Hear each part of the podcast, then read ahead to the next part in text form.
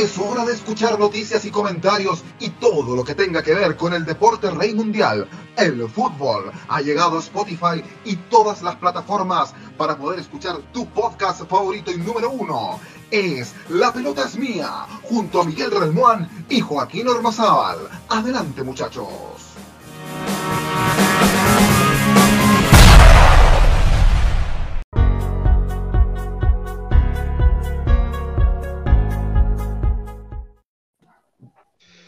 ¿Cómo les va? Bienvenidos, bienvenidas, bienvenidas, todas, todos, todos. Es el, es el Dame Gol América de la pelota es mía que está comenzando a esta hora de la noche. En Chile tenemos las 22 horas con 9 minutos, también horario argentino. En Colombia y Ecuador, 20 horas con 9 minutos. Estamos muy contentos de saludarles a esta hora de la noche a través de las plataformas de la pelota es mía, de Radio Cinco Pinos Chile, de Amarillos Más de Ecuador y también de Fútbol al Derecho de Colombia. Ya están los muchachos. Ya veo a Joe de Argentina, ya veo a Super Swing de Ecuador, ya veo a Harold Cárdenas con una buena polera de los Ramones de Colombia y por supuesto a Miguel Relmuén desde mucha información el día de hoy. Tenemos una pauta recargada, pero muy cortito muchachos. Les tengo que hacer la pregunta porque es bueno también saber la situación de sus países con relación al COVID Acá eh, eh, se está poniendo más crítica la cosa en Chile. Eh, la verdad es que la región metropolitana, que donde está Santiago, ha retrocedido a fase 2. O sea, estamos así de volver a las cuarentenas. yo no sé en sus países, muy corto muchachos, cómo está la, la cosa en Colombia. Harold Cárdenas, ¿cómo te va? Buenas noches. Hola muchachos, muy buenas noches. Espero que todo vaya muy bien en Latinoamérica. Saludos especiales a todos ustedes. Colombia, digamos que está viviendo una circunstancia única. Yo creo que se está volviendo un poco al desorden, no se está manteniendo eh, las restricciones, las eh, medidas de bioseguridad y esta época de sembrina ha aumentado eh, la gente en la calle. También hay preocupación, pero pues medidas así fuertes por ahora no han tomado las autoridades lastimosamente. Y en donde vemos el mayor ejemplo, curiosamente, del problema del COVID, hoy lo estamos viviendo a través del fútbol, hablando Hablaremos más tarde del Junior de Barranquilla que tiene 10 casos de COVID debido a la falta precisamente de controles. Lo vamos a hablar más tarde. ¿Cómo está la cosa por allá en Ecuador? Sugar Swing, buenas noches, bienvenido a Dame Gol América. ¿Qué tal chicos? ¿Cómo están? Muy buenas noches con todos, también a la gente que se está uniendo poco a poco al Facebook Live con nosotros. A ver, acá en Ecuador recién hubo un problema con el tema del COVID. Eh, todos entendemos que el tema de Copa Libertadores también trajo ciertos problemas jugadores independientes del Valle se contagiaron y uno de Barcelona, recuerdo también que se contagió, pero eso fue hace algún tiempo atrás. Hoy por hoy las cosas están fuera de peligro, así que acá en Ecuador las cosas están muy pausadas, muy tranquilizadas en ese tema, específicamente el COVID-19, y también ya se está acercando la ruta final, está a cuatro fechas de acabar el campeonato local acá en Ecuador. Está, mejor la cosa en Ecuador y en Argentina. Yo, Sin, ¿cómo te va? Buenas noches. Ah, bienvenido a Dame Gol América.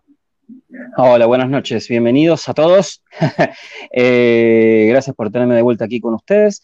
Eh, en este momento no tenemos sobresaltos con el tema del COVID. Lo único que tenemos para destacar solamente es que en River Plate fue separado Enzo Pérez del plantel por haber presentado un, un caso de COVID positivo, por lo cual va a estar este, 14 días aislado. Eh, el resto del país este, en este momento está estable, no hubo casos este, preocupantes y algunos dispensarios están atendiendo con normalidad. Eh, algunos hospitales no tanto, se le está dando mucha prioridad al asunto del COVID, pero no, no hay casos complejos ni complicados ni nada por qué preocuparse, por suerte. Lamentablemente no es así con ustedes, por lo que estoy escuchando, pero estamos transitando con normalidad. Actualmente algunos lugares están abriendo eh, normalmente, pero no, no, no hay más sobresaltos. Perfecto. Eh, Miguel Remuán, parece que en Colombia y en Chile sobre todo la cosa está más complicada. A ver, Miguel, buenas noches. ¿Volvemos a cuarentena, sí o no, según tu percepción? Eh, difícil presagio, es más difícil que pronosticar un resultado de Colo Colo.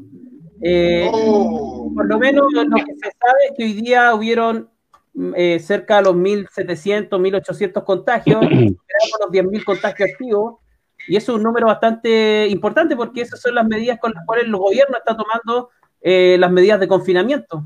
Eh, aparentemente las fiestas van a ser en, bajo la fase 2, que en cuarentena los fines de semana y libertad de movilidad los días de semana. Así que esperemos que esto cambie y que realmente la gente se cuide y que no aumente los contagios.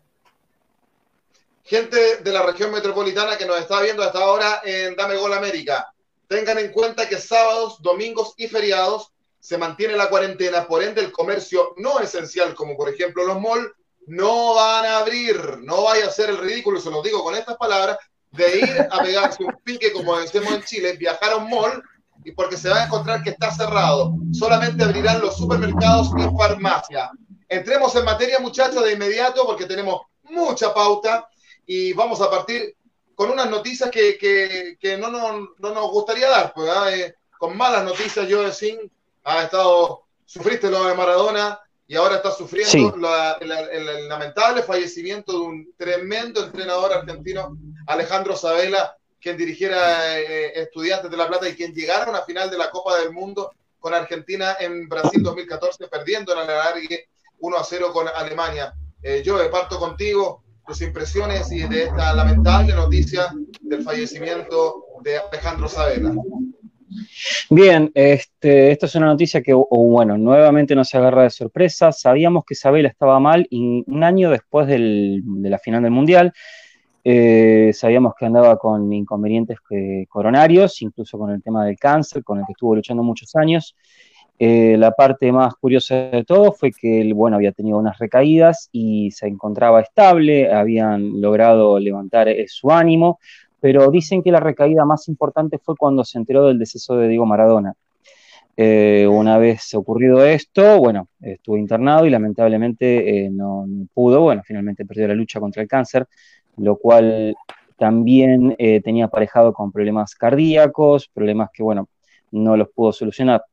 Estuvo muy frágil todo este tiempo a nivel físico, él tenía muchas intenciones de abandonar el fútbol y abandonar las direcciones técnicas, pero bueno, eh, no, nos encontramos con algo que nos choquea totalmente, siendo un año negativo para nosotros en lo que refiere a perder estrellas futbolísticas.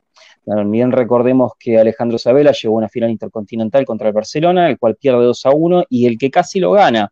Eh, estuvimos muy cerca, estuvimos porque yo estuve siguiendo mucho esa campaña, eh, ese Estudiantes tuvo ex jugadores de Quilmes, eh, jugadores de Quilmes muy renombrados, como De Sábato, como Braña, como Leandro Benítez, eh, por lo cual yo le agarré un inmenso cariño a ese eh, equipo en particular. Y bueno, siempre hubo una amistad entre los dos clubes. Pero bueno, también se recuerdan sus pasos por el ascenso inglés. Yo soy partidario del ascenso inglés en Pau de la Nutria. Él arrancó en el año 77 en el Sheffield United y fue uno de los primeros jugadores argentinos en jugar en las ligas inglesas. Eh, jugó, también fue el primero en jugar en la primera división, en la Premier League, en ese momento, hoy llamada Premier League, en ese momento primera división, con el Leeds United, en la segunda división con el Sheffield y en la tercera división también con los Blades, en este caso el Sheffield United. es un jugador que fue muy recordado en el club de Yorkshire y se lo recuerdo con mucho cariño en las redes sociales también, saludándolo y haciendo un repaso de su carrera. Eh, fue un gran jugador querido por todos y en el 2000 también fue elegido eh, como uno de los mejores jugadores de la historia del Sheffield United. Una verdadera lástima y nada, todavía nos estamos tratando de reponer de estos decesos, lamentablemente. Ah, dato particular, que no sé si lo sabían, eh, Carlos Salvador Virardo, que fue técnico del año 86 en la selección nacional y en el 90, también de estudiantes, actualmente desconoce el fallecimiento de Diego Maradona, bueno, de Isabela y también de eh, Tata Brown, que fue un jugador dirigido por él, alguien muy querido. Dicen que no, no quieren que su cuadro empeore, ya que Bilardo también está muy delicado por otros problemas también en general. Y bueno, hasta el día de hoy él desconoce el deceso de estos grandes jugadores que fueron para él básicamente como hijos y el caso de Isabela eh, también pasó por el mismo lado. Qué complejo, qué complejo lo que, lo que nos cuenta. Y mira, esa, esa noticia que dice que posiblemente se haya empeorado su salud una vez que se enteró lo, lo de Diego Armando Maradona. Harold Cárdenas, Sabela, sin lugar a dudas, entra también en el podio de los grandes entrenadores del fútbol sudamericano, ¿no, Harold? Alejandro Sabela sin duda constituye uno de los últimos grandes técnicos de esa escuela precisamente bilardista que hablaba Joe, porque tiene y trae toda la, escuela de estudiantes de La Plata. Eh, y evidentemente el hecho de haber llevado a la Argentina a su última gran final de un mundial en el año 2014 lo hace único. Ahora, Argentina desde esa participación y desde la dirección técnica de Alejandro Sabela, digamos que no había podido encontrar una normalidad, una neutralidad en su juego. Creo que hasta la llegada de Scaloni se ha podido mantener un equilibrio realmente de lo que busca Argentina como, como un colectivo, pero Alejandro Sabela sin duda constituye uno de los grandes directores técnicos de esa última escuela, digamos, de directores técnicos, escúcheme la expresión, si la puedo denominar antigua, porque obviamente ya tenemos una nueva generación de directores técnicos, pero Sabela sin duda marca a esta generación de la Argentina. Messi lo decía en, su, en sus redes sociales, dedicó un post muy, muy emotivo frente a la labor que, le, que ejerció Alejandro Sabela precisamente en ese Mundial de 2014 y grandes partidos. Es que se notaba la mano del técnico realmente cuando estabas Argentina 2014. Eh, claramente, claramente, eh, Sabela que, que, consiguió grandes, grandes triunfos, grandes títulos con, con el fútbol argentino y, la verdad es que es una lamentable pérdida. Y te invitamos a ti que comentes junto a, nosotros en los, en los Facebook, digo en los Facebook, que estamos saliendo a través de La Pelota es Mía y también estamos saliendo a, través de Radio 5 Pinos Chile, Amarillo Somos Más de Ecuador y también de Fútbol al Derecho de Colombia. Te invitamos a que comentes junto a nosotros todo lo que nosotros vayamos conversando acá en Dame Gol América con esta triste noticia del deceso de Alejandro Sabela. ¿Qué recuerdo te viene más a la memoria a ti, Stuart Swin, de Alejandro Sabela? bueno, sin duda, claro, es, que justamente eso quería decirles. Eh, yo creo que sin duda me quedo con la última selección argentina que vi en el Mundial 2014. Eh, yo era muy, muy, muy joven, de hecho, ahorita tengo 21, esto ha pasado 6 años, yo tenía 20, 19, 18, 15, 16 años más o menos. Entonces, eh, sí, yo, yo en esa época recién estaba intentando entender el fútbol de, de otra manera, no tanto como hincha, sino un poquito más eh, imparcial. Recordemos que se enfrentaban Alemania y Argentina. Y bueno, yo crecí mucho em, gustando del talento de Messi, ¿verdad? Entonces sí me inclinaba más por el lado de Argentina y aparte que obviamente por boca decía uno, bueno, vamos por, por, por Argentina a apoyar, somos latinoamericanos. Y en ese mundial yo recuerdo que se hacían muchas críticas y él supo hacer muchísimas cosas que técnicos de gran trayectoria, técnicos que actualmente quizás estén en lo, más alto como top, pero eh, lo que logró justamente Alejandro Isabela es poder controlar tanto egocentrismo y más que todo hacer brillar muy bien a un grupo que parecía que necesitaba talento, porque con mucho respeto lo digo, en esa selección por ejemplo, para mí, Guaín en mi vida estaría convocado. ¿ya? Eh, hay otros números y hay otros nombres de también. Entonces, creo que hay un gran mérito por parte de él, porque se unió a 11 jugadores, se, armó algo muy interesante. Y si no hubiera sido por el aparecido de Gotze, que realmente fue eso y nada más, Argentina fuera campeón del mundo con, con, con, con Sabel. Entonces, ese es el recuerdo que, que yo más tengo presente de este gran técnico sudamericano que falleció recientemente y que, bueno, todos los, todos lamentamos, pues, ¿no? Entonces, eh, gran respeto para él, para el país eh, argentino también por esa pérdida. Y bueno, lamentablemente se nos está acabando la vieja escuela, ¿no? Yo, por ejemplo, me gusta muchísimo la vieja escuela y se nos está acabando. Lamentablemente, eh, esa es la realidad. Esa es la realidad, es lamentable, muchachos, todo, todo lo, que, lo que ocurre, ¿no?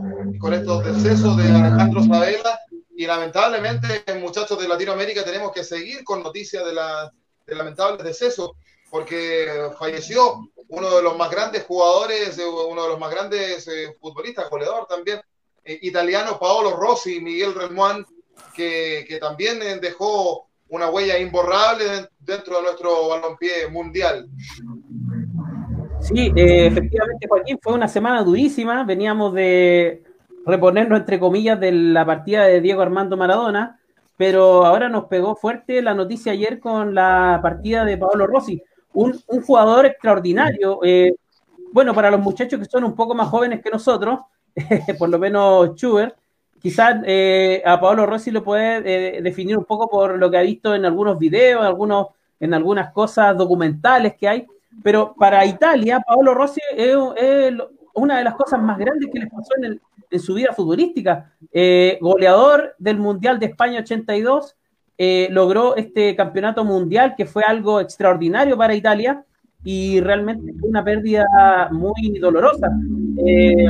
Realmente todos conmovidos. Yo me acuerdo, Joaquín, no sé si te recuerdas tú el relato de Pedro Garcuro, cuando en la final que le ganan a Alemania, hace el gol eh, Paolo Rossi del triunfo.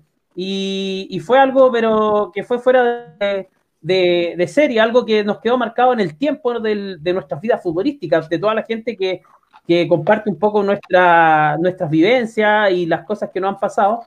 Eh, algo que nos marcó. Yo creo que los italianos hoy día sufren igual o más la partida de Rossi como la partida de, de Maradona en el Nápoles. La verdad que sí, porque significó mucho, mucho para el fútbol italiano y yo me acuerdo, claro, eh, además decirle a los muchachos y decirle a la gente que nos ve, Pedro Carcuro es eh, un relator y comentarista deportivo chileno, pero de hijos de, de padres italianos. Entonces, para él Italia era su segunda patria y, y, relataba, Miguel, corrígeme, viene el Me Pongo de Pie de Pedro, ¿no? ¿O eso fue en España 82? Eh, estoy en la duda, estoy, es que lo dijo varias veces, pero yo creo, de hecho tenía un programa que se llamaba así, pero sí, sí. me parece que lo dijo en el Mundial. Eh, Paolo, Paolo Rossi, yo de también, ¿eh? tre, tre, tremendo jugador. Sí, totalmente. Fue, bueno, como dicen, elegido también el mejor jugador de, el Mundial de Italia 82, un delantero con mucha llegada, además de ser con mucha llegada, tenía muchísima clase. Hay cosas, eh, más que nada para que los chicos lo conozcan ¿no? y para que las generaciones nuevas tengan una idea.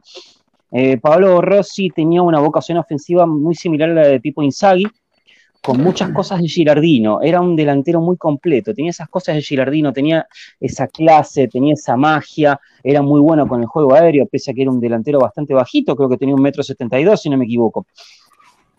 Y nada, en los 80 fue un ícono, eh, todo el mundo lo veía con la cabellera enrolada, corriendo, festejando los goles con Almi Vida. Eh, era un jugador muy carismático, muy querido y en realidad en los 80 era un jugador bastante icónico. Digamos que de la talla de Rumenigue, eh, eh, fue muy recordado.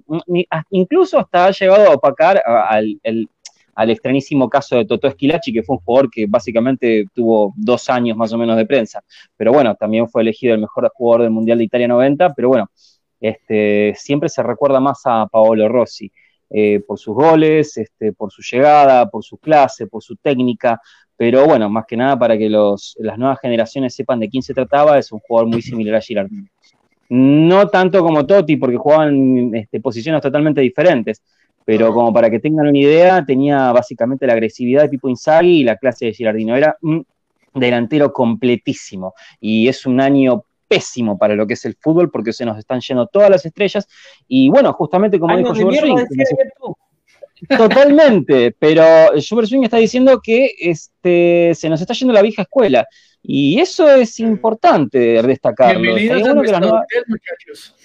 Exacto, está bueno que las nuevas genera- que las nuevas generaciones empiecen a aprender acerca de la vieja escuela y empecemos a reflejarnos un poco en la mejor etapa de eso. Así que bien, en fin, es un año Bueno. bastante gris. Yo siento que soy el centro del programa. No hay, no hay argumento en que Schubert no tenga que estar, hermano. Schubert que se fue a la playa. Schubert que se tomó lo de acá. Schubert que hizo lo de acá. Sí, ya, ya, ya me siento como, como farandulero, algo así. no sé. Acá, acá, acá, acá, acá en Chile Es una persona polémica. acá a las personas como Schubert, acá en Chile le llamamos centro de mesa. El centro de centro mesa, de el centro, el centro de atención. Como tú lo No, acabas de no. decir, po. Pero si Sí, yo no hablo, bien. yo callado estoy. Eh, Súbeme a Cárdenas- subir ahora, ¿eh? Oye, súbeme en Instagram. Ya no Bien, están en la playa. Sí, la, falta la historia en la playa de, de, de, de Schubert que, que le da otro, otro toque. A, a- Podríamos tener las imágenes, ahora que estamos por otro software, podemos tener las imágenes de, Sí. de Schubert tomando sol, tomando sol. Vamos a tener las imágenes de Schubert tomando sol. Ya los voy a bloquear mejor de mis redes sociales, hermano. El, que nada, el que nada hace, nada teme Schubert. ¿Para qué va a bloquear? Sigamos, eh, muchachos, por Dios, sigamos, sigamos. Muchachos, vamos, vamos a cambiar totalmente de tema, vamos a salir de estas tristes noticias como, como son los fallecimientos de Alejandro Sabela y de Paolo Rossi. Eh, vamos a Copa Sudamericana y Copa Libertadores. Eh, Harold Cárdenas, que donde tuvimos un duelo de, de, chilenos, primero Junior con la calera y después Junior con Coquimbo Unido, que podríamos decir, y yo creo que Miguel va a estar de acuerdo, que es un resultado sorpresivo para un Coquimbo Unido, que es un equipo pequeño en Chile eh, y que está haciendo gran campaña y, va a Colombia y le juega un equipo tradicional colombiano, que quizás no es de los más grandes, pero es un equipo tradicional. Uno, uno, conoce al Junior de, Barranquilla, es más conocido que Coquimbo Unido. Eh, y, sin embargo, eh, lo gana Coquimbo allá en Harold Cárdenas, en Copa Sudamericana. 2 a 1 fue el resultado. Sí, y, yo no quiero ser ni mucho menos despectivo con Coquimbo Unido, pero la verdad yo no ni, sabía la existencia del Coquimbo Unido sino hasta hablamos en el chat, muchachos. ¿Qué quiere decir eso? explicar quién es Coquimbo Unido? No, usted es malcriado. Usted es malcriado. ¿Qué es, ¿qué es un Coquimbo Unido? ¿Qué es un Coquimbo? Ahora, ¿Y ahora qué es un Coquimbo Unido? es un animal grande que come, que come nueces. Es un animal peludo grande que come nueces. Porque eso fue lo que es la mitología. Si, te llega una patada de los coquimbanos, ya eso ya es más complicado, dicen acá en Chile. ¿Cierto, Miguel? Así es. Te quiero ver. Pero, digamos que desde el punto de vista futbolístico, no tenía ni idea de que era Coquimbo Unido, pero ayer dio eh, un golpe certero eh, en condición de visitante frente al Junior de Barranquilla, que realmente también dejó mucho que desear y con un precedente que no esperábamos y era el famoso tema del COVID eh, que se presentó en el Junior de Barranquilla. 10 casos positivos de COVID eh, en el equipo barranquillero. Aquí en Colombia hay una discusión de qué está volviendo a y retomando lo que tú preguntabas al principio del programa, Joaquín, qué está pasando con los controles y las medidas frente a temas de, de la bioseguridad de los equipos. Y hay un debate muy interesante porque esta mañana en declaraciones el técnico Amaranto Perea, recordarán ustedes Amaranto como jugador de fútbol. Eh, Totalmente. Y actualmente director técnico del Junior de Barranquilla, señaló como después del partido contra Unión La Calera, eh, llegan a Colombia eh, a jugar contra el América, porque además el Junior está disputando las semifinales del torneo colombiano contra el América de Cali. Llegan a Cali y no se les hace el control respectivo, con un agravante para mí también muy complejo por parte de los, del cuerpo técnico y del mismo, de los mismos jugadores. Ellos dicen que ya venían con síntomas, es decir, ellos previeron que no estaban en buenas condiciones de salud, sin embargo jugaron el partido así contra el América y posteriormente se presentan estos 10 positivos. Ahora, el equipo que saltó a la cancha anoche a jugar contra Coquimbo Unido, si bien traía jugadores suplentes, también traía una base de jugadores que ya se conocen que en oportunidades han sido titulares, o sea, tampoco era un equipo tan muleto. Y sí se esperaba un, mejor desarrollo del partido por parte del Junior de Barranquilla. Eh, insisto y lo digo con el mayor respeto, eh, no esperábamos que Coquimbo ganara. Eh, un equipo que está, creo que 16, 17 en la tabla del, equipo, del, torneo chileno contra un equipo que está peleando el título, pues sí deja mucho que desear. Ahora, tendrán que ir a ganar como sea Chile eh, son dos goles de visitante que marcó Coquimbo Unido y que evidentemente eh, tienen un peso fuertísimo en contra del equipo de Curramba de Barranquilla. Así que por los colombianos esperamos que vayan y saquen un resultado eh, loable los, los barranquilleros. Y en Colombia está la duda, ¿qué se está haciendo frente al control del COVID? Porque además se está dando a entender que se está desconociendo todos los protocolos que ha establecido Conmebol, que ha establecido la misma FIFA frente a los equipos. Y si nos faltaba eh, la cereza del pastel para la crisis del fútbol colombiano, esta es una más. Eh, Miguel Relmuán, vamos, ya vamos a ir a, lo que hizo Católica también, porque pues, yo, lo, decía, no me acuerdo si en realidad, para qué estamos con cuenta, si lo dije en la antesala del programa o ya lo dije en el programa. Eh, bueno, decirle a los muchachos con Coquimbo Unido que tiene y a Joey que le gustan mucho las insignias y las camisetas de, los clubes, ser un pirata, por eso se le llama Club Pirata. Eso, Coquimbo es un balneario chileno que está al lado de La Serena, donde se va a jugar el, clásico de la cuarta región, porque es así se llama. Regiones en Chile son como especies de estado, guardando la proporción del, de la comparativa. Se va a jugar este clásico Deporte de la Serena, Deporte de la Serena, Coquimbo Unido este, este fin de semana. Pero Coquimbo eh, viene bien en el campeonato, decirle a los muchachos, a la gente de Latinoamérica que nos ve, Miguel, Coquimbo no hace mucho que ascendió a primera división. Después de muchos años eh, jugando la primera vez, ascendió y hace un buen papel en Colombia, más allá que el Junior no haya estado con los títulos, jugadores titulares eh, en gran medida por los casos de COVID. Y, la verdad es que hizo un, tremendo partido y hay mucha confianza en lo que puede hacer a la vuelta, Miguel. Y Católica también, que va a Buenos Aires, lo vamos a conversar también con, con Joe y, le gana a ver, a ver Starfield, Miguel.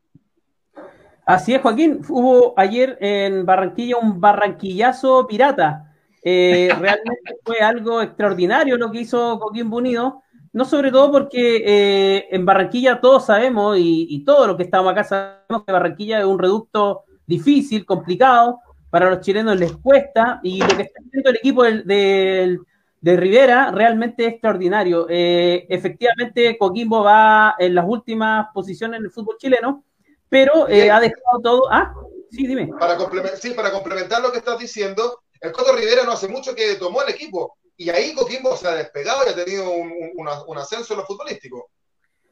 Así es, eh, como te decía Joaquín, eh, el, Coto Rivera ha hecho una excelente campaña mezclando jugadores jóvenes con jugadores experimentados.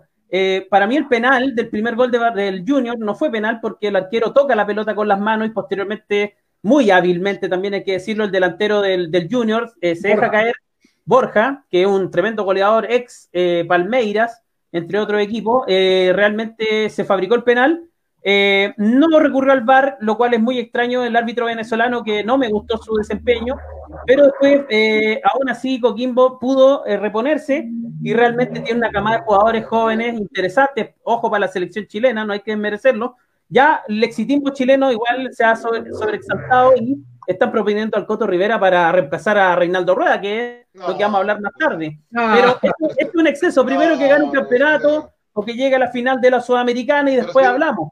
No, no, no, nos pasemos de, de, película. Pero si el equipo más grande que he dirigido en Chile fue la Unión Española y no consiguió mucho. No, no paremos. Yo pensaba que el exitismo más, es que Miguel, yo pensaba que, nos iba a comentar que el exitismo más grande en Chile, que ya se habla de una posible final chilena en Copa Sudamericana, Católica Coquimbo, que se puede dar, pero falta mucho todavía. Es que por eso, Joaquín, eh, Chile nos ha dado buenas señales internacionales en el último tiempo en, a nivel de club, entonces que ya veamos un veranito de San Juan a esta altura, no, no nos creamos que somos los mejores. Eh, efectivamente, eh, hay, hay buenos compromisos, ojo que es Sudamericana, no es Libertadores, no quiero no quiero con esto desmerecer una campaña internacional, pero en la, Copa Libertadores están los mejores. Y en la Sudamericana están los, los segundones. Esa es mi percepción. Eh, con respeto.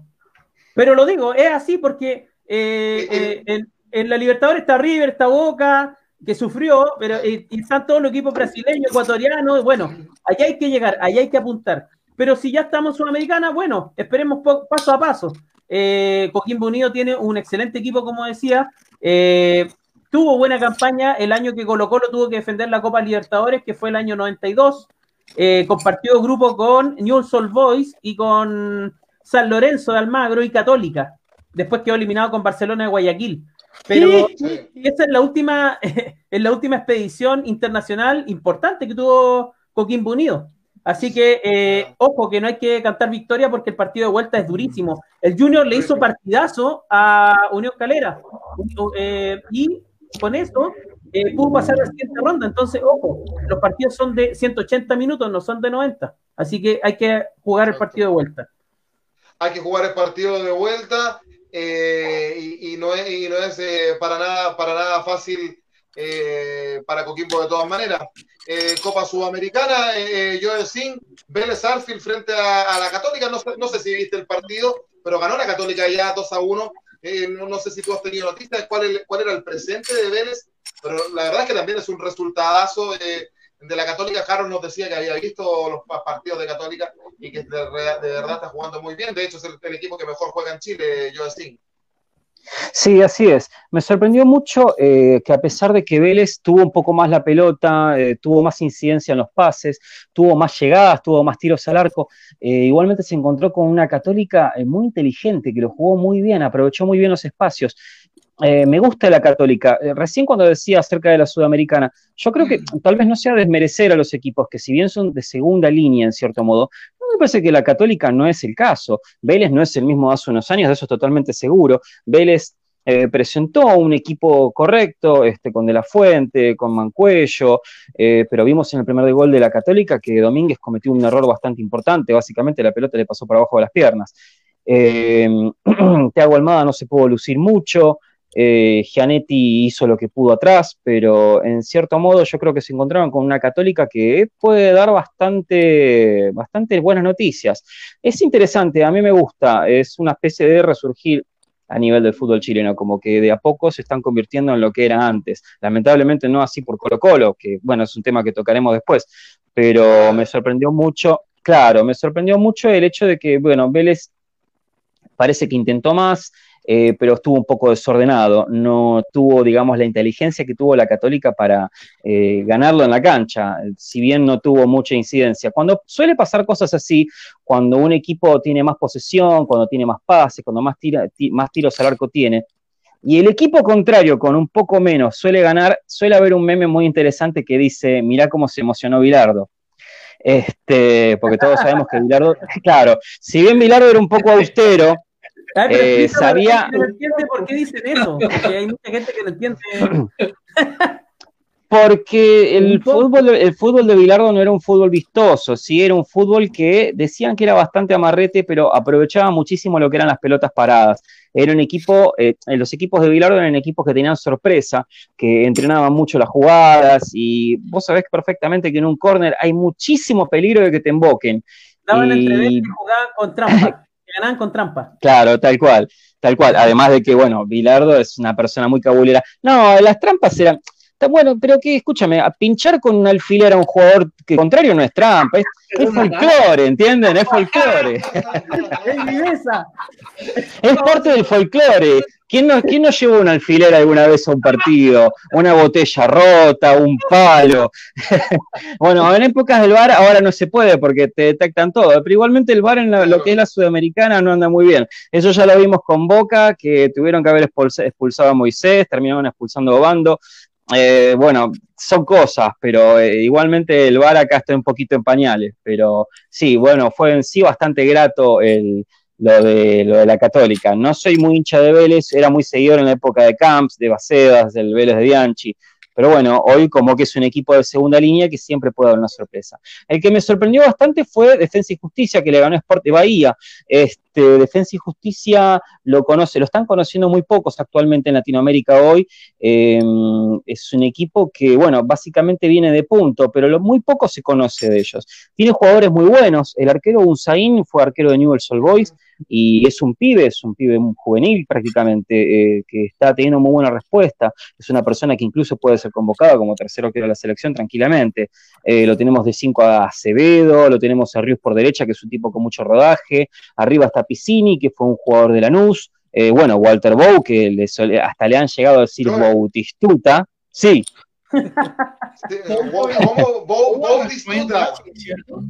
Bautistuta, sí, ahí en,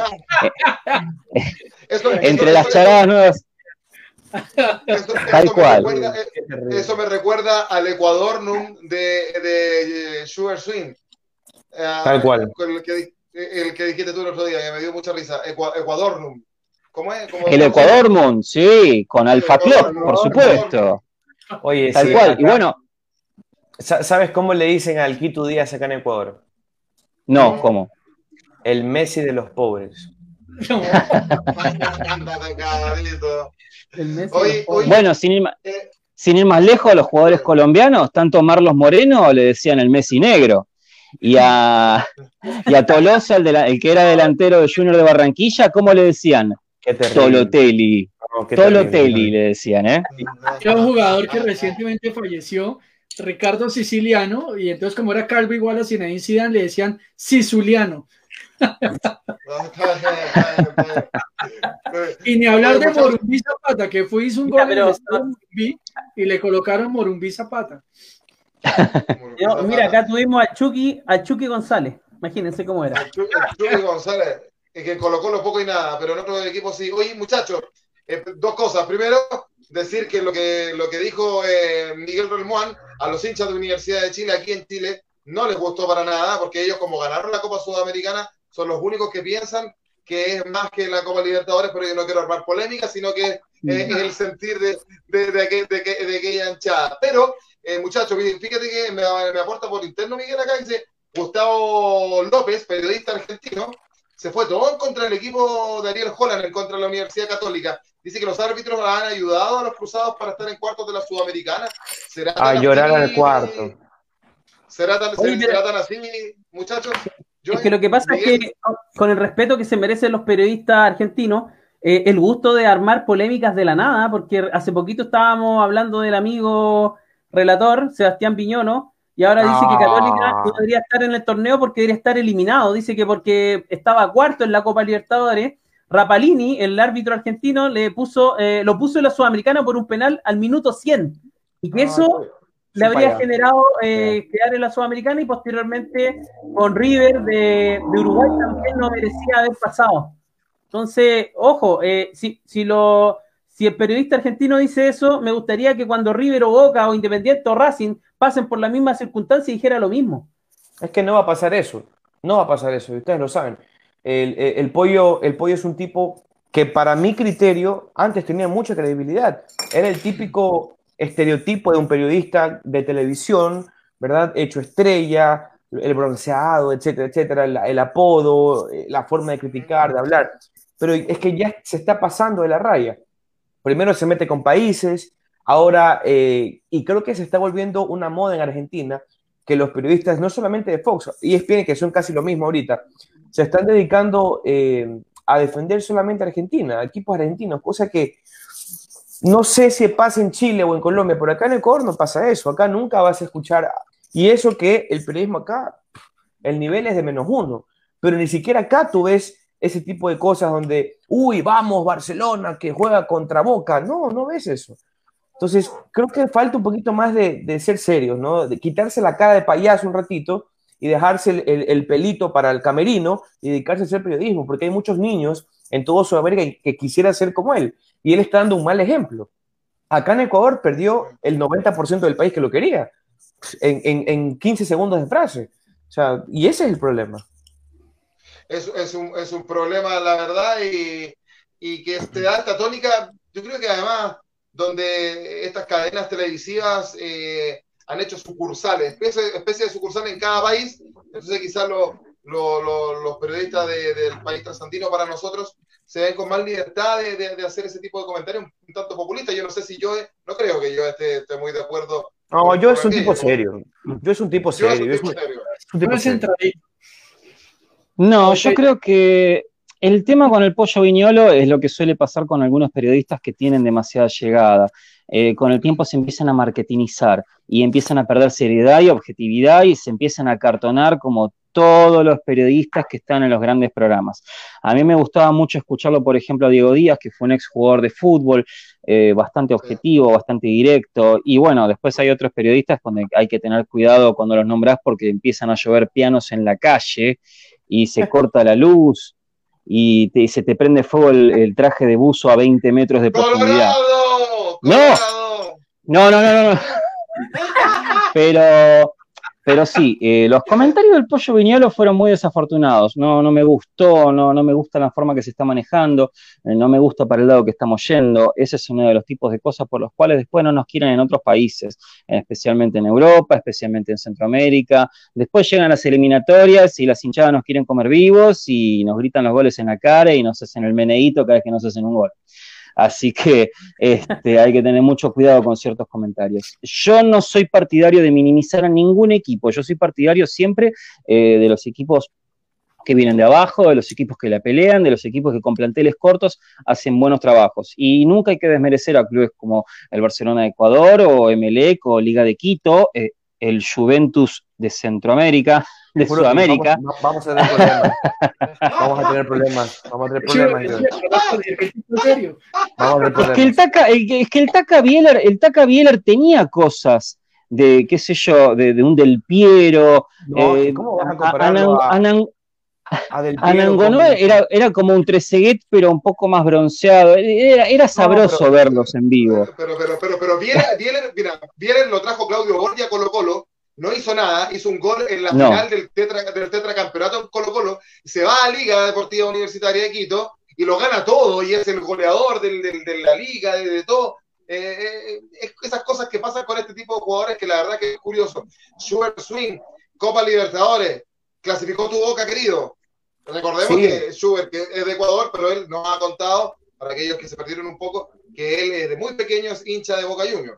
Clasificó Boca Schubert. Hincha de Boca desde que tengo cinco meses de, nacido, para ser sincero. Me pusieron la primera ramera a los cinco, a los cinco meses. Eh, yo sufrí el partido, hermano, porque, a ver, yo soy muy realista, así como soy hincha de Boca, lo amo, lo admiro, lo respeto, le tengo una admiración enorme, yo también soy muy realista y sé que Boca no está preparado para ser campeón de Copa Libertadores. Primero, quiero comenzar con eso. Segundo, Miguel Ángel Russo no me parece un mal técnico, me parece un buen técnico. El problema es que falta plantilla, muchachos. Eh, hay jugadores que no dan para talla de Boca. Ya, para mí, eh, más Buffarini, eh, hay muchísimos. Jara, por ejemplo, para mí no son jugadores de Boca. Son jugadores para equipos de, menor nivel, de menor, de menor talla. ¿okay? Partiendo de esto, ayer a mí me tocaba comentar el partido de Barcelona Sporting Club con Guayaquil City, en, la radio en la que yo trabajo, que es en el puerto principal de Guayaquil. Y era un partido clave porque el que ganaba se ponía primero. Ganó Barcelona 3 a 1. Perdón, 3 0. Eh, y yo estaba muy nervioso porque tenía mi celular, el partido de Boca, y yo me olvidé por cierto minuto y por cierto tiempo de que tenía una cámara enfrente mío que, me, que se veía mis expresiones. Entonces, era como que tenía el partido, el, partido de, Barcelona y de Guayaquil City como que, digamos, en diagonal mío y el partido de Boca yo estaba así. Y ahora sí, yo no, Dios mío, gol. Cuando hizo el gol el equipo brasileño, le pegué un puñetazo a la pared que hasta ahorita me duele y no pone cerrar el puño. Y dije, y dije, nos eliminaron. Yo dije, nos eliminaron, minuto 90, tiempo de adición, yo era, y mi jefe me decía, tranquilo, te, está viendo la gente. Ahí reaccioné, uy, cierto, me están viendo. Después en los penales no me interesó, salté, grité, o no grité, pero sí salté a lo mudo, ¿no? Etcétera, ¿no? Por unos 30 segundos. Pero ¿sabes qué? Yo estoy seguro que al último rival, al último rival que le puede ganar Boca es al equipo de Racing. Después de eso, yo creo que no gana más. Eh, insisto, Russo es un gran técnico, pero falta muchísimo. No, puede, no puedes vivir dependiendo de Tevez, muchachos. Tevez ya cuántos años tiene. Eh, y, no termina dando la talla Soldano, me van a disculpar. El propio, el que pasa lesionado, se me va el nombre ahorita. El delantero, Joe, se me va el nombre ahorita. Sí. fue el nombre. El delantero. Soldano? No, no, no, Soldano es uno, el otro. El, el... Ah, se me fue el... Ahorita se me fue el apellido, se me fue. Eh, está lesionado ahorita. Que pasa lesionado siempre. Siempre pasa lesionado. Bueno. Es, Gago, pero es un. No, Gago está, no, está, no, no, no, es Gago. No, no, no. el, el, el, delantero, el, el, Ay, se me va el apodo. El Pau será, ¿no? El, Bueno, el punto es que el otro delantero que pasa siempre lesionado tampoco funciona. Boca necesita tener jugadores de peso. En el momento en el que Boca traiga jugadores de peso y, y comience a armar, el arquero está bien. Necesitas dos laterales, necesitas un volante que, que, pueda, que pueda sustentar, que pueda apoyarlo eh, al propio Carlos Tevez, porque, insisto, muchachos, Tevez este año puede ser que ¿Qué va a pasar con Ramón Ávila? Ávila, ese, eh, Ávila. No, Zárate, es un gran jugador. Juan Chope. Zárate es, un, gran jugador. El problema es que no es equipo, no es jugador para Boca. Eh, y eso que la gente de Boca lo ama, no sé por qué, la verdad, pero... No, tampoco lo entiendo, no. Zárate no es jugador para Boca, para mí no es. Eh, y este, Guanchope, Guanchope, por Dios santo, Guanchope es como... Me recuerda mucho a un jugador, eh, no sé, el típico nueve estático que no sé cómo está en un equipo tan grande. De verdad que a mí, a mí me sorprende mucho. El que sí, y felicito a felicito a Harold, que para mí es, es un tipazo y es, es un crack, que muy polémico, el, colombiano, el colombiano que es rápido, Villa, para mí es un tremendo tipo. Ese tipo para mí siempre en mi equipo, siempre lo pongo en mi equipo, siempre en mi equipo, es un, es un crack. Cardona ya pasó. aquí hay, una, aquí hay una polémica fuerte con Sebastián Villa por el tema que tuvo con su vida personal y el tema que golpeó a su pareja. ¿A ustedes les parece que eso debería incidir para convocarlo a una selección? Sí, para mí sí. Porque aquí no lo han convocado por ese tema. Es un gran jugador. Ese Schubert es absolutamente cierto. Pero eso le está pasando factura ahorita. Lo que pasa es que eh, tú tienes que, mira, cuando, cuando manejas una selección, tienes que entender tres cosas. Primero, el mensaje que tú das a uno refleja para los millones que te siguen, es decir, a un país entero. Segundo, tú no puedes quedar como el solapador hacia una actividad que sí, puede ser que haya sido fuera del país y fuera de la cancha, pero que no deja de ser despreciable. Peor hoy en día, donde se está erradicando al 100% el machismo y donde el machismo es como lo peor de la historia. ¿ok? Y tercero, es lo que yo les decía con, con el pollo, o sea, hay un montón de niños que te ven, hay un montón de, de, chiquitines que están pendientes de ti, que quieren ser como tú. Entonces, tú ves en la noticia y dicen, Joaquín, presentador de Dame Gol América, le pegó a un guardia por no saludarlo, me invento. Entonces el niñito va y dice, uy, es bacán pegarle a los guardias. Y el niñito va y le pega al guardia. Y así mismo pasa con este caso, muchachos. Eh, eh, los niños lamentablemente son como una esponja, absorben todo. ¿ya? Entonces no es, bueno tener, no es bueno tener jugadores así en, en selección. Y ojo que digo, para mí es un jugadorazo. Es como que la selección argentina convoque a, a Centurión, que es un jugador que estuvo siempre envuelto en cosas polémicas y que en cada equipo que está siempre tiene algún problema y siempre se pelea con algún técnico, si no corre a patadas Enzo Pérez por la cancha, choca en el auto. Eh, es una persona que tiene un gran futuro, un, un, tipo que puede haber tenido una proyección enorme, pero lamentablemente los temas extrafutbolísticos lo mataron. Y lamentablemente son copias, son cosas que hacen copiados a otros jugadores que también son polémicos.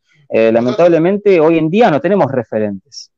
Muchachos, Joaquín. Yo puedo, estar, yo puedo, sí, es que yo, a ver, que un tema interesante. Yo puedo estar de acuerdo con ustedes cuando dicen que los jugadores polémicos no es bueno tenerlo porque, de repente, porque te pueden, no sé, generar terremotos en los camarines. Pero perdóname, Schubert, yo creo que los jugadores de fútbol, ningún deportista tiene que ser un ejemplo para nadie, porque los ejemplos para los niños están en la casa. Esas esa, esa pegas, como decimos en Chile, ese es trabajo de los papás. O sea, Totalmente de acuerdo. Tal cual. Totalmente de acuerdo. Eh, en, sí, sí. En, lo que, en, lo que, yo creo que, que, que, que, ¿Por qué le vamos a pedir a un deportista que sea ejemplo para un niño? No, ¿Sabes cuál es el problema, mi hermano? El problema, Pero responsabilidad. No, el problema, mi hermano, es lo siguiente. Yo estoy totalmente de acuerdo contigo con que desde casa uno tiene que enseñarle a los niños. Totalmente de acuerdo. Pero es que eso es Disney, mi hermano. Eso es fantasía. Nosotros sabemos claro. que los niños siguen a los jugadores. Te digo porque uno ve a los niños en la calle y dice, yo quiero ser Cristiano Ronaldo y uso el gel y... y la cosa. Eso es Ese es el punto. Esa es la realidad. Pero ahí igual está, el igual está el trabajo de los padres para poder hacer, hacer el filtro. El tema que también, no sé, lo, lo, hay, hay, hay, cierta, eh, uno ve cierta ignorancia, por así decirlo, en, los, uh -huh. en los mismos padres. Bueno, nadie nace sabiendo ser padre. A mí muchas veces me dicen, eh, no, no, no, tú no tienes derecho a hablar porque no has tenido hijos. Bueno, eso queda para, para, otra, para otra discusión. Vamos a ir con el caso de Reinaldo Rueda, pero antes tenemos tenemos comentarios que los hemos ido viendo en, en, pantalla. Yo no sé, Miguel, si es pertinente por lo menos leer un par de comentarios de nuestros amigos que nos están viendo a esta hora, porque si bien sus comentarios aparecen en pantalla, pero yo creo que más de alguno quiere escucharse en, en, en Dame Gol América a esta hora de la noche. Vamos con lo, ¿quién, quién, quién juega, a ver. A ver, vamos por acá por Chile. Eh, Abraham Jofre dice: Las mentiras siguen más grandes en Chile. eh, un saludo para Abraham. Eh, también Iván Escobar, saludos desde Guayaquil. Eh, y también por acá, eh, Camilo Cárcamo, nuestro amigo que siempre nos sigue. Saludos, chicos. Excelente programa. Saludos a todos. Estos son los comentarios por el lado de Radio Cinco Pinos. Perfecto. Abrazo para los amigos. Eh, Harold también tiene comentarios. Bueno, aquí John Henry Peñuela nos dice: Somos humanos, pero debemos ser modelo y en lo posible generar integridad. También nos dice Amigol América: Un día más de buen fútbol. Recuerden, muchachos bueno, se diría calma, pero en manera jocosa dice calmación, calmación, frente al caso calmación. Y aquí calmación. ha escrito, eh, pero no ha escrito en el Facebook, pero me está escribiendo acá por el WhatsApp, ella como siempre muy atenta. Eh, estamos disputando la final femenina aquí en Colombia en estos momentos, América de Cali, en calidad de local, pierde 1 a 2 con Independiente Santa Fe, que es el gran favorito para ganar la Liga Femenina en Colombia. Partidazos en la Liga Femenina. Fútbol, qué bueno que hay fútbol femenino en Sudamérica, qué bueno que se esté jugando en Colombia. En Chile también empezó la televisión abierta a transmitir con relatora, haciendo historia, Rocío, chica de Radio ADN, haciendo historia, relatando, una relatora en, televisión abierta, algo que no se había visto. Y lo otro que le comenté, Joaquín, en torneo de competencias para eh, Sudamérica está transmitiendo también una comentarista argentina muy interesante que se incorporen en los comentarios eh, las mujeres, así que bravo por eso. Sí, muy, interesante. Totalmente. Polémica también, polémica también causó, les comento en Chile, en Chile muchachos, eh, una polémica entre Claudio, entre Claudio Borgi y la, periodista Grace Lascano, chilena, que está en ESPN. ¿Qué pasó? pasa que hay una, una jueza de línea en, el, en la primera división de, de Chile eh, hay una jueza de línea en el partido de, Colo Colo eh, Deportes La Serena, y Claudio Bordi la destaca como, como árbitra, como jueza, qué bueno que haya mujeres en el fútbol, qué bueno que estén en el fútbol masculino también mujeres, y dice, y además es muy guapa. Y ahí, ahí quedó la escoba, como se dice acá, eh, porque Craig Lascano dice que el comentario es innecesario porque los hombres no tenemos derecho alguno a dar una opinión eh, físico acerca de, una cualidad física de una mujer. Pero ella sale para atrás, porque esta misma periodista había hecho comentarios, eh, Miguel Ramón, me parece que de un par de jugadores, no, no era Cristiano Ronaldo, era, era otro jugador. Ah, eh, bueno, la cosa es que ella está haciendo, destacando sus atribuciones físicas. Entonces, se, disparó los, se disparó en los pies y, y, la polémica quedó ahí, la verdad es que terminaron defendiendo más a Claudio. Si bien la prensa aquí decía que eh, atacaron más a Borgi, después de que se supo eso, no fue tanto. Y para cerrar, Grey Lascano es una periodista que eh, ya la veníamos conociendo, pero hizo, había estado en una polémica porque un ex periodista chileno deportivo hizo un gesto obsceno cuando ella llega al canal del fútbol. Me preguntan a mí, yo le tengo respeto a Grace, pero yo creo que eso ya la nubló a ella creer que es eh, intocable, incriticable. A mí me parece que, que se descuadró. Perdóname, arriesgo, arriesgo funa, arriesgo funa, arriesgo funa, pero... No, pero es una opinión, es una opinión con respeto. Sí, lo que pasa es que, lo que pasa es que Borghi eh, eh, hace un piropo, pero nunca hace alusión a la parte física o sexual de la mujer. Entonces hay que diferenciar eso. Eh, hay personas, lo que tú hablabas de la mala experiencia que tuvo Grace Lascano con un periodista en el CDF, en un programa en vivo, donde hace un gesto obsceno con la boca, eh, le costó el trabajo, la pega, como se, dice en Chile, a, este periodista. Pero lo, de Borghi fue otra cosa. Y eh, yo creo que el tema es que se confundieron, se confundió un poco el tema y, y eso se soluciona, si tampoco entra en mucha polémica, hay que aclarar el tema. Exactamente. Eh, Harold Cárdenas, sí, sí, Colombia, sí, sí, Reinaldo Rueda. Eh, están contentos en Colombia y en Chile también. Ese tema de esas dos elecciones. Esto es sencillo. Ustedes no quieren a Rueda. Así de sencillo. Y, ustedes sí. Consideramos que Rueda es un buen director técnico que en estos momentos, eh, digamos que no polariza, al país, eh, su nombre no polariza tanto. Yo considero personalmente que es un gran técnico eh, que puede, digamos, de nuevo empilar a los jugadores colombianos frente a lo que se espera en las eliminatorias a partir de marzo. Y, y además, Rea está, aquí es una expresión, yo no sé si allá será búlgaro o no, está mamado de todos los días el palo que le da a Chile está mamado. Yo escuché recientemente también parece que la familia está cansadísima ya con el tema. Eh, optaron definitivamente ya por volver. La federación está haciendo contactos, ya aquí es oficial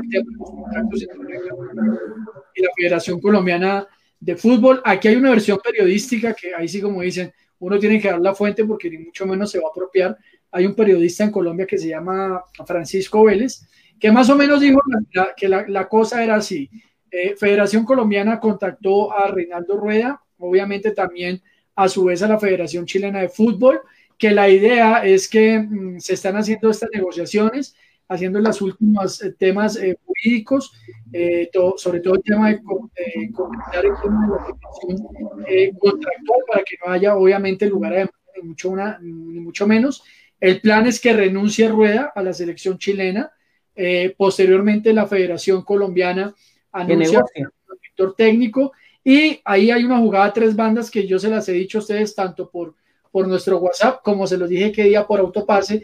Y es que parece que detrás de todo este tema está el famoso Bragarnik, un empresario de fútbol argentino, desde Unión La Calera, está promoviendo el tema para que definitivamente sea Ariel Holland el nuevo técnico de la selección chilena. Al menos en Colombia hay una muy buena recepción por la llegada de Reinaldo Rueda al país. Redín se manifestó que es el asistente técnico de Rueda, además un gran jugador de fútbol. Estuvo en el Mundial de Bernardo Redín ya está en Cali. Eh, a través de redes sociales hizo algunas manifestaciones y es prácticamente un hecho el tema de la llegada de Rueda. Ahora, hoy salió un, un, ingrediente nuevo que me pareció curioso y es que eh, al parecer lo que busca la federación, la ANFP chilena, es eh, que la Federación Colombiana de Fútbol pague, entre comillas, la indemnización un millón doscientos mil dólares y aquí ya están empezando como a decir, bueno, tampoco porque tras el hecho de tenemos que pagar a Chile, eso ahí es como lo que se presentó el día. Pero yo creo que casi 80-90% el tema rueda está listo para Colombia. El tema rueda está listo para Colombia, Miguel Relmuán, y lo anticipa Harold. Todo indicaría que el Holland, el actual técnico de Universidad Católica, sería el entrenador de la selección chilena cuando todavía no gana nada con la Católica. Y el gran palmarés que tiene es una Copa Sudamericana con Independiente de Avellaneda. Eh, todo indica que podría ganar algo, uno de los dos torneos con, con, Católica, ya sea el torneo chileno, que sería el primer tricampeonato de la historia de Católica, o la Copa Sudamericana, pero todavía no gana. Y el campeonato chileno termina a finales de enero. ¿Habrá que esperarlo a finales de enero a Holland o se lo van a arrebatar antes de tiempo a Católica? Eh, lo, de Reinaldo Rueda, y que además me aportabas tú, Miguel, eh, ya se habría despedido de Arturo Vidal. Así es, hasta hace unas par de horas, eh, Ariel Holland, o sea, perdón, eh, Reinaldo Rueda, se habría despedido de eh, Arturo Vidal, el referente de la selección que más lo apoyó en el proceso. Ahora, lo que dice Harold es cierto, no, no hay buenas sensaciones con, con, Rueda, producto de la mala campaña. tú me hacías una salvedad respecto a, a que había que aguantar el proceso, pero eso fue post partido con Colombia después de los partidos con, con las otras selecciones, con Venezuela sobre todo, ya el poco piso que le queda a Rueda lo perdió. Y eh, lo de Bragarnik me parece extraño porque Bragarnik peleó con, con Holland para pasar, digamos, por, eh, por, toda esta triangulación que hace con clubes, el Tijuana de México, eh, Defensa y Justicia en Argentina, otro equipo en España. Entonces, todo eso, todo eso se produjo por un quiebre que hubo, porque en el momento que Holland estaba en Independiente Avellaneda, Bragarnik le habría pedido 50 mil dólares para financiar la barra de Independiente Avellaneda. Y eso mm. habría generado el quiebre rotundo entre el representante, que estuvo hace poco tiempo allanada su oficina en Argentina, eh, producto de, esta, de estas malas prácticas, y el técnico actual de Católica que está haciendo campañón. Ahora, si me preguntas, el, principal candidato para la selección chilena, obviamente es Holland por la campaña que está haciendo en Sudamericana y el Campeonato Nacional. Pero también hay voces que dicen que hay acercamientos con Peckerman. Peckerman que conoce muy bien la camada de jugadores de Chile, eh, toda la camada de, Arturo Vidal, Alexis Sánchez y compañía, y que eh, tiene muy buenas sensaciones, sobre todo en la experiencia que tuvo en Colo Colo. Entonces, eh, también no se descarta a Pellegrini, siempre y cuando el Betis de, de Sevilla lo finiquite, ha, tenido una campaña no tan buena en España, empezó bien y estos últimos resultados no le ha ido bien. Entonces, esos son los tres nombres que están dando vuelta. Y el cuarto nombre que aparece por debajito, así como que no quiere la cosa, es Heinze, que me parece muy atractivo porque eh, Heinze es un entrenador bastante importante, bastante serio. Sí. Pero a mí me parece, yo creo, a, mí me gustaba Heinze en algún momento para, para, para, para, clubes como Colo Colo, quizás la Universidad de Chile. Pero, pero para la selección, a mí, me, a mí me parece que tiene que llegar un técnico que tenga títulos. ¿ah? perdóname. Quizás Holland no sale, no sale tan caro traerlo y está a la vuelta de la esquina. Hay que negociar con Universidad Católica nomás, que sería por tercera vez, muchachos, que aún así saliendo campeón, le duran los técnicos un año. Pero esa es la gracia de la Católica. A pesar de eso, se mantiene su, su, su buen nivel. Primero fue Peñat San José, después Gustavo Quinteros y ahora eh, Ariel Holland. Eh, pero bueno, veremos quién, eh, quién será el entrenador de, Chile y, hay que ir viendo eso. muchachos, lo lógico es que siguiera con Miguel con el, con el tema siguiente, pero quiero, quiero, ir con ustedes. A, ver, Joe Sin, tú tienes tiempo viendo fútbol. Te, contamos a ti y a los amigos de Latinoamérica que Colo Colo está más colista que, nunca en el campeonato chileno. Se ríe Schubert. Eh, y, la verdad es que todos los máximos perseguidores de, de, Colo Colo, los que estaban peleando abajo, han ganado todo. Y Colo Colo se sigue hundiendo porque pierde todo. Está a seis puntos de su máximo, del penúltimo, digámoslo. Eh, yo decía, tú como argentino, como una persona de, fútbol, ¿te imaginabas esta situación con un equipo como Colo Colo? Ya lo hablábamos en, programas anteriores, el caso de River, el caso de Independiente de Avellaneda, el caso de América de Cali, ahora el caso reciente de Alianza Lima de Perú. Colo Colo, todo indica que lamentablemente por primera vez en su historia eh, podría eh, descender a primera vez. Joe. Sí, totalmente. Es un caso bastante curioso. Igualmente te pregunto, Joaquín, ¿cuántas fechas faltan para que finalice el campeonato? hay 22 fechas, faltan 12. Eh, falta mucho. Eh, yo lo que creo es que si bien... Claro, hoy no las traje, por ejemplo, pero ya vamos a sacar el tema de las cartas, a ver qué nos dicen, porque eso es un dato bastante interesante para abarcar. Yo lo que creo es que lo mismo que estaban hablando la otra vez, que en el caso de que un club como Colo Colo descienda, después agárrense, porque una vez que asciende va a, comer, va a comerse todo. El único problema es que le queda, por supuesto, la gran marca del tema de la B. Este, lamentablemente algunos equipos necesitan caer a los infiernos para empezar a resurgir de vuelta. Eh, yo eh. creo que de cualquier modo es una situación favorable para Colo Colo porque, bien, uno, puede resurgir y empezar a ganar y quedar en media tabla. Y lamentablemente el próximo torneo puede que pase lo mismo pero yo creo que en este caso que si llegara a descender va a ascender con más fuerza y va a empezar a tener logros deportivos. Lamentablemente lo veo de esa forma. Pero, pero uno, uno como hincha, yo le, ahora yo le traslado, voy a, jugar a ser ahora el entrevistador. Yo le traslado la pregunta a, a, Joaquín y a Miguel, que son hinchas de Colo Colo. Yo como hincha, ¿qué prefiero? ¿Que mi equipo no resurja después de un descenso o que al menos haga una mala campaña pero no baje la B? Es que bajar a la B y en especial para el caso de Colo Colo, y qué pena que yo me metido, porque hoy hablaba precisamente con, con un compatriota de ustedes, hincha de la Universidad de Chile, y me dice, mire, Harold, entender lo que significa Colo Colo desde Colombia, o sea, no, no tiene ni idea lo que significa Colo Colo para el pueblo chileno, es el 70-80% de Chile hincha de Colo Colo. Dice, ha sido, decía Miguel Ramón, lo decir con, con todo respeto a la gente que nos está escuchando, año de mierda en muchas cosas, súmele la crisis que, social que hay en Chile y ahora súmele que el equipo más popular que hay en Chile se puede ir a la B. O sea, eso no lo aguanta, no lo aguanta. La, la, la, la verdad es que sí, y está en la presión de jugar en Colo Colo, eh, eh, Swing, tú que eres hincha de Boca, te voy a contar algo. Claudio Borgi, quien dirigió a los dos clubes, Colo Colo y a Boca, estamos hablando de Boca Juniors, imagínense, pero dice, nunca he sentido tanta presión como en Colo Colo. La presión de dirigir y jugar en Colo Colo es más grande incluso que la de Boca, porque el, Colo el colocolino no, no, no, no, no, te perdona. Eh, y, es así. Eh, Schubert, tú decías, se llevaron lo peor, te refieres a Gustavo Quinteros. A ti no te gusta Gustavo Quinteros, que, ojo, se decía que había, viajado a Argentina porque habría renunciado a Colo Colo, se desmiente esa información, se dice que su esposa, que vive en Argentina, no se vino con él, está, eh, se sometió a una operación y para eso él viajó y que ya viene de regreso. Schubert, Gustavo Quintero, no era la carta para Colo Colo, dices tú. A ver, yo el fútbol chileno, la verdad, no, no soy tan experto. Eh, historia he estudiado, por supuesto, y, he visto algunas, algunos puntos claves del fútbol chileno, pero, a ver, Gustavo Quinteros es un gran entrenador, es un gran entrenador.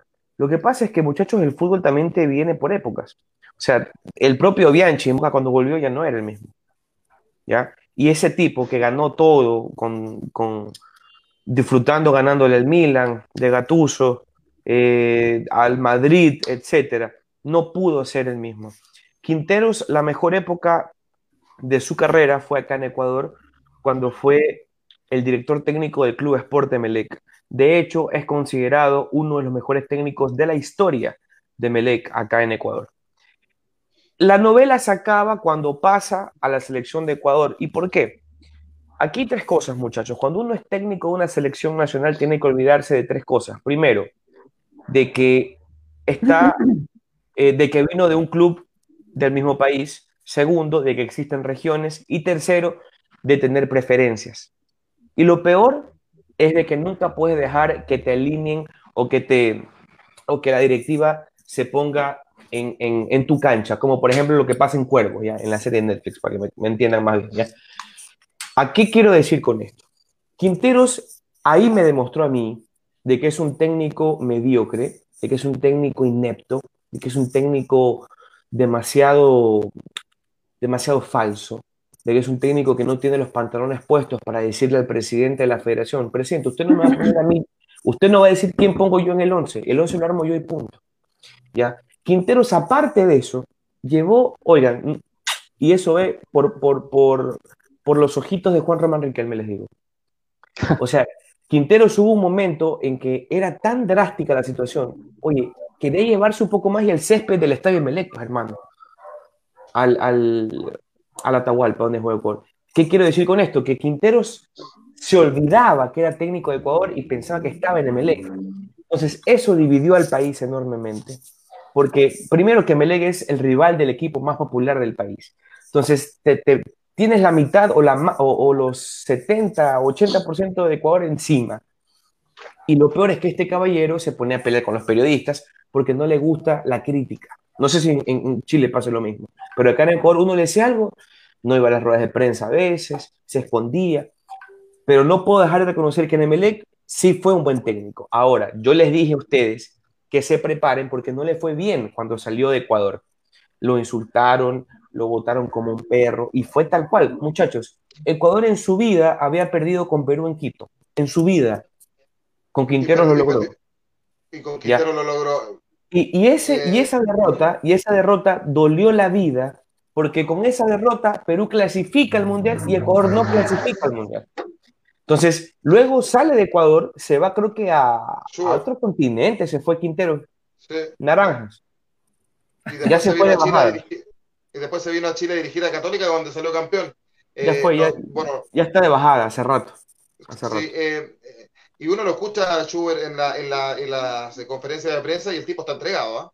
El tipo está entregado. Eh, y eso al hincha colocolino más lo, más lo deprime. Muchachos, ya estamos por cerrar. ¿Qué significa entregarse? Es decir, que a la suerte de Dios. Sí, o sea, eh, para él ya están descendidos.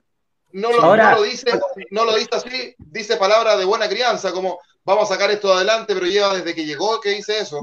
Y la verdad es que son, son palabras para, ¿Y, dónde están los directivos? ¿Dónde, o sea, hermano, póngase la camiseta. Pues, lo digo con el mayor respeto. No estamos hablando del Coquimbo, estamos hablando de Colo Colo, el equipo más grande de Chile. ¿Cómo los directivos eh, ponen la camiseta y entienden ese tema? Mire, Schubert, sin estar en Chile, es un tipo que ha hecho la radiografía de quién es Gustavo Quinteros en la última etapa. ¿Cómo llevan a un técnico? bajo, precedido bajo esa circunstancia. Usted me dice a mí, en las ruedas de prensa sale eh, ya entregado, pues hermano, apague y vámonos. Eso no se merece. Es, que es un error infantil, porque claro, yo te acepto que tú digas, ay, voy a apostar por un técnico, pero muchachos, no vas a apostar por alguien que viene fracasando y que todo un país lo odia y que se fue a fracasar en otra parte. Es que no venía fracasando, porque el máximo mayor antecedente de Quintero en Chile es que le había ganado un título con Católica y, y, y, mostrando un equipo con, con buen juego. ¿Hace cuánto, mi hermano? ¿Hace cuánto fue eso? El año, el año, el año pasado, el año pasado. El año pasado nomás. En diciembre. Ahora, él, gana, él gana el título con Católica. ¿sí? Eh, eh, Jaro le hizo una pregunta y no le hemos contestado. Dice, ¿prefieren Colo Colo descendido o que luego resurja con todo o una pésima campaña y no irse a la B? Es una, es una, buenísima pregunta. yo prefiero la primera. la primera. Yo, prefiero descender. Yo, yo prefiero el ejemplo de River. Yo desciendo, me, la, como y después vuelvo con todo y gano todo. No sea, cosa, no sea cosa que a Colo Colo lo estén haciendo descender a propósito, ¿eh? porque da toda la impresión de que lo quieren hacer descender. Yo me estoy jugando por esa, ¿eh? Yo apoyo el caso de la conspiración. ¿Ya? Y los ovnis. Son, rumores que se, son rumores que acá se dicen en todo caso, muchachos. Bueno, vamos a ver qué es lo que ocurre con, vamos a ver qué es lo que ocurre con Colo Colo. Juega este sábado a las 6 de la tarde, hora chilena, frente a la Unión Española como visitante en el Estadio Santa Laura. Y, la verdad es que la Unión viene peleando campeonato, a pesar de que ha venido decayendo. El fixture de Colo Colo, muchachos, es para matarse, porque juega con todos los que están peleando arriba. Juega con la Unión. después juega, tiene un partido con el, Coquimbo Unido, que está haciendo campañón en Copa Sudamericana. Juega con Unión La Calera y juega con Universidad Católica, muchachos. O sea, los que están haciendo campaña en Sudamericana. Eh, eh, es para matarse, la verdad. Pero bueno, antes el clásico con la U en enero. Viene el clásico con la U en enero que nos gana hace 20 años. El, el, el, máximo rival de Colo Colo en la Universidad de Chile. Hace casi 20 años que la U no gana en el Estadio Monumental de Colo Colo. Es el clásico más desigual del mundo y lo vamos a dejar para otros programas porque es muy interesante eso también.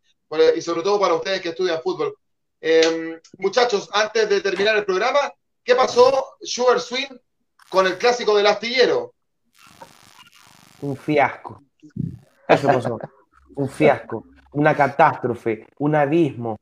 Eso pasó. Una, una decepción grande. A ver, yo mi país lo amo, mi país lo quiero, lo respeto, bla, bla, bla, bla, toda esa tontería, ¿ok? Yo este clásico esperaba muchísimo, esperaba muchísimo porque yo no había visto un contexto parecido de que los dos equipos venían peleando directamente por el título, con el mismo puntaje, con el mismo gol diferencia. Y acá en Ecuador yo no sé qué, de verdad que yo no sé qué fútbol ven. A mí me han criticado, me han dicho de todo, hasta el retrovisor me han sacado del carro, hermano, de ley por eso haber sido. Oh. Eh, les ha gustado el clásico del astillero a, mucha gente. A mí no me gustó. Eh, a mí me pareció un clásico que sí, fue de ida y vuelta, pero es que la gente se contenta primero con, con tan poco y segundo que lamentablemente no se profundice, no se analizan las cosas bien. A ver, una cosa es que el partido haya sido de ida y vuelta, escuchen bien, que el partido haya sido de ida y vuelta, y otra cosa es que tácticamente el partido haya sido bueno. O sea, yo vi Muchachos, yo estaba en el estadio Capuel, en el estadio Lemelec, yo, llegué creo que 2, 3 de la tarde, el partido fue a las 7, eh, hora ecuatoriana. Yo llegué al estadio, estaba tranquilo, motivado, emocionado, hice previa, bla, bla, bla. Tocó el partido, primer tiempo, decente, ida y vuelta, eh, dos goles, perfecto, 1-1. Yo dije, chuta, en mi mente era el segundo tiempo, los dos van a salir a matarse, pues, a buscar el gol. Oye, eso parecía como cuando el bombero está lanzando con una manguerita chiquita a todo un abismo. O sea, hermano, de verdad que un fútbol demasiado malo, pases, centros a lo que salga, así, bate esa, bote esa pelota, pierde tiempo. Eh, eh, oye, el técnico de Barcelona hace los cambios en el minuto 88, hermano. Entonces, es un clásico que sí, te brindó emociones el primer tiempo, uno a uno empataron, no le servía a ninguno de los dos. Por suerte, Liga no ganó en estos dos últimos partidos, perdió los dos, perdón, perdió uno y empató otro, y por eso ahorita Barcelona está en lo, más alto de la tabla. Eh, hoy en día, el finalista que arrancó eh, en la segunda etapa ya como ganador es nada más y nada menos que Liga de Quito, es decir, Liga es el primer finalista, ya está clasificado Copa Libertadores ese finalista. Está esperando el rival, o puede ser campeón directo en Liga, que yo pensé que iba a pasar eso, que iba a ser campeón directo, pero no, Ahorita Barcelona está primerito, que yo no sé cómo. Oye, Barcelona ha tenido una suerte este año. Barcelona ha tenido una suerte este año que juega, que juega de manera irregular, jugadores que a veces juegan bien, a veces juegan mal, dependen de que Damián Díaz se levante feliz con una sonrisa después de, comerte una cajita feliz eh, o, un buen encebollado, encebollado, ¿ya? Eh, entonces no puedes, no puedes vivir dependiendo de eso. Barcelona le faltan tres partidos igual que el resto, pero ya está en lo más alto de la tabla. Si quiere quedar campeón Barcelona, debería primero llegar a la final. Necesita ganar tres partidos contra el conjunto de Aucas este fin de semana, Mushurruna aquí en Guayaquil y contra la Universidad Católica de Quito en la capital de la República. Tres partidos muy complicados. Si Barcelona llega a la final, vamos a ver, yo creo que Liga le gana. Para mí Liga tiene mejor proceso, mejores jugadores y mejor eh, y mejor eh, antecedente. Para que sepan ustedes, Barcelona Sporting Club nunca en su vida le ha ganado a Liga de Quito en el estadio de ellos, allá en, Quito. ¿ya? Entonces, está ese, ese morbo. Bueno, ahora, el tema del clásico que se ha hablado mucho. Eh, si, si Barcelona le un clásico. Para el Barcelonista. Para el Barcelonista no. ¿Qué? Eh, mira el que se Schubert. ¿Y el encebollado ese? El encebollado ya está listo.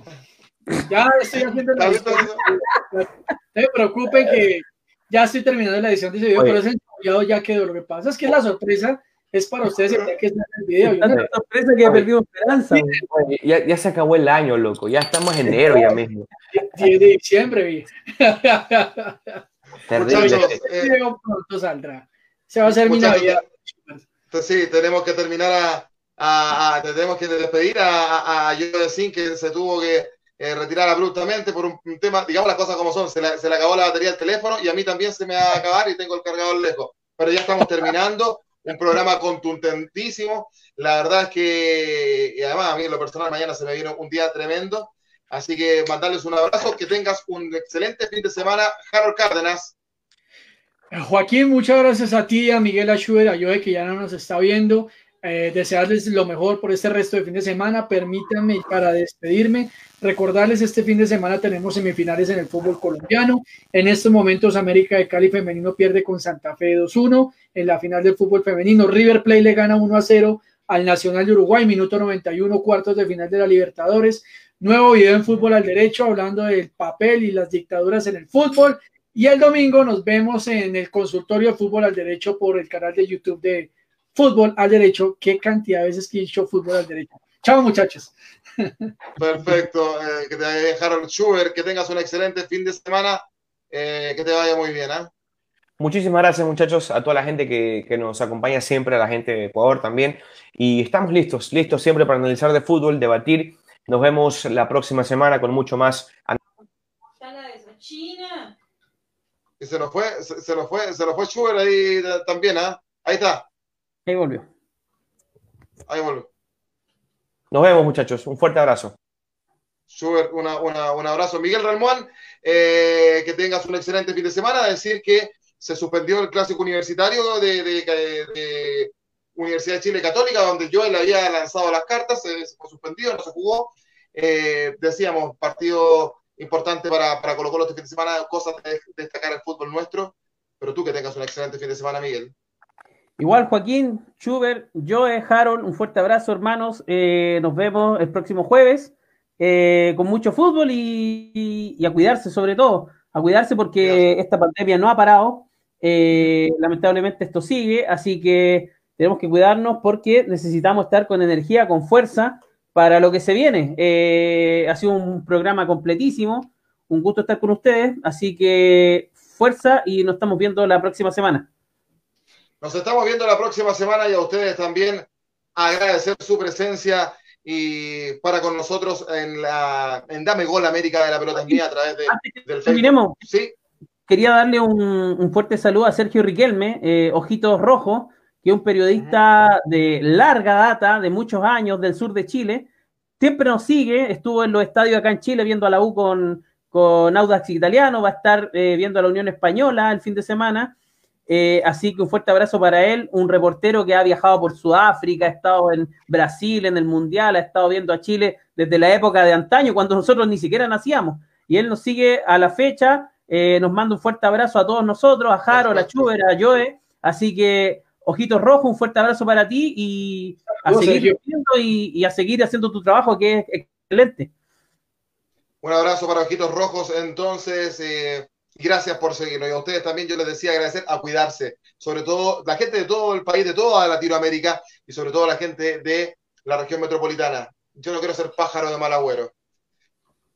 Pero a veces todo indicaría que parece que no vamos a tener veraneo este año y no hay nada peor que hacer una cuarentena encerrado con el calor de Santiago, muchachos, que es insoportable y todo indica que así va a ser. Antes de lo que uno esperaba, uno pensaba que el rebrote en Chile iba a ser en marzo no hemos terminado el año y ya está comenzando levemente, y no tan levemente la segunda ola, a cuidarse, por favor, y no se vuelva loco comprando. ¿Alguien está entrando para despedirse? Ah, Dios. Joe que, tenga, Joe, que tengas un excelente fin de semana, estamos despidiendo el programa, que te vaya muy, pero muy bien, un abrazo enorme. Muchas gracias. Igualmente a todos ustedes. Y bueno, disculpen que, pero que se me nombré el nombre de Lieberman y se me cayó la conexión de toda la cuadra. Y se derrumbó el set donde estaba, así que tuve que cambiar de locación.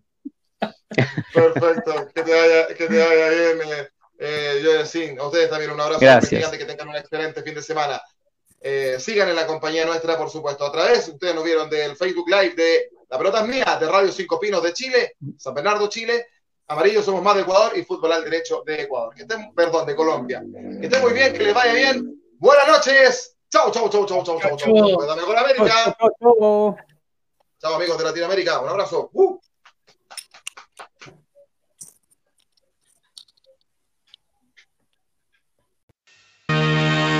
Gol, gol, gol, golazo. Terminaron los minutos más fabulosos para hablar del balompié nacional e internacional. Fue La pelota es mía, que regresará en otro momento junto a Miguel Relmuán y Joaquín Ormazábal.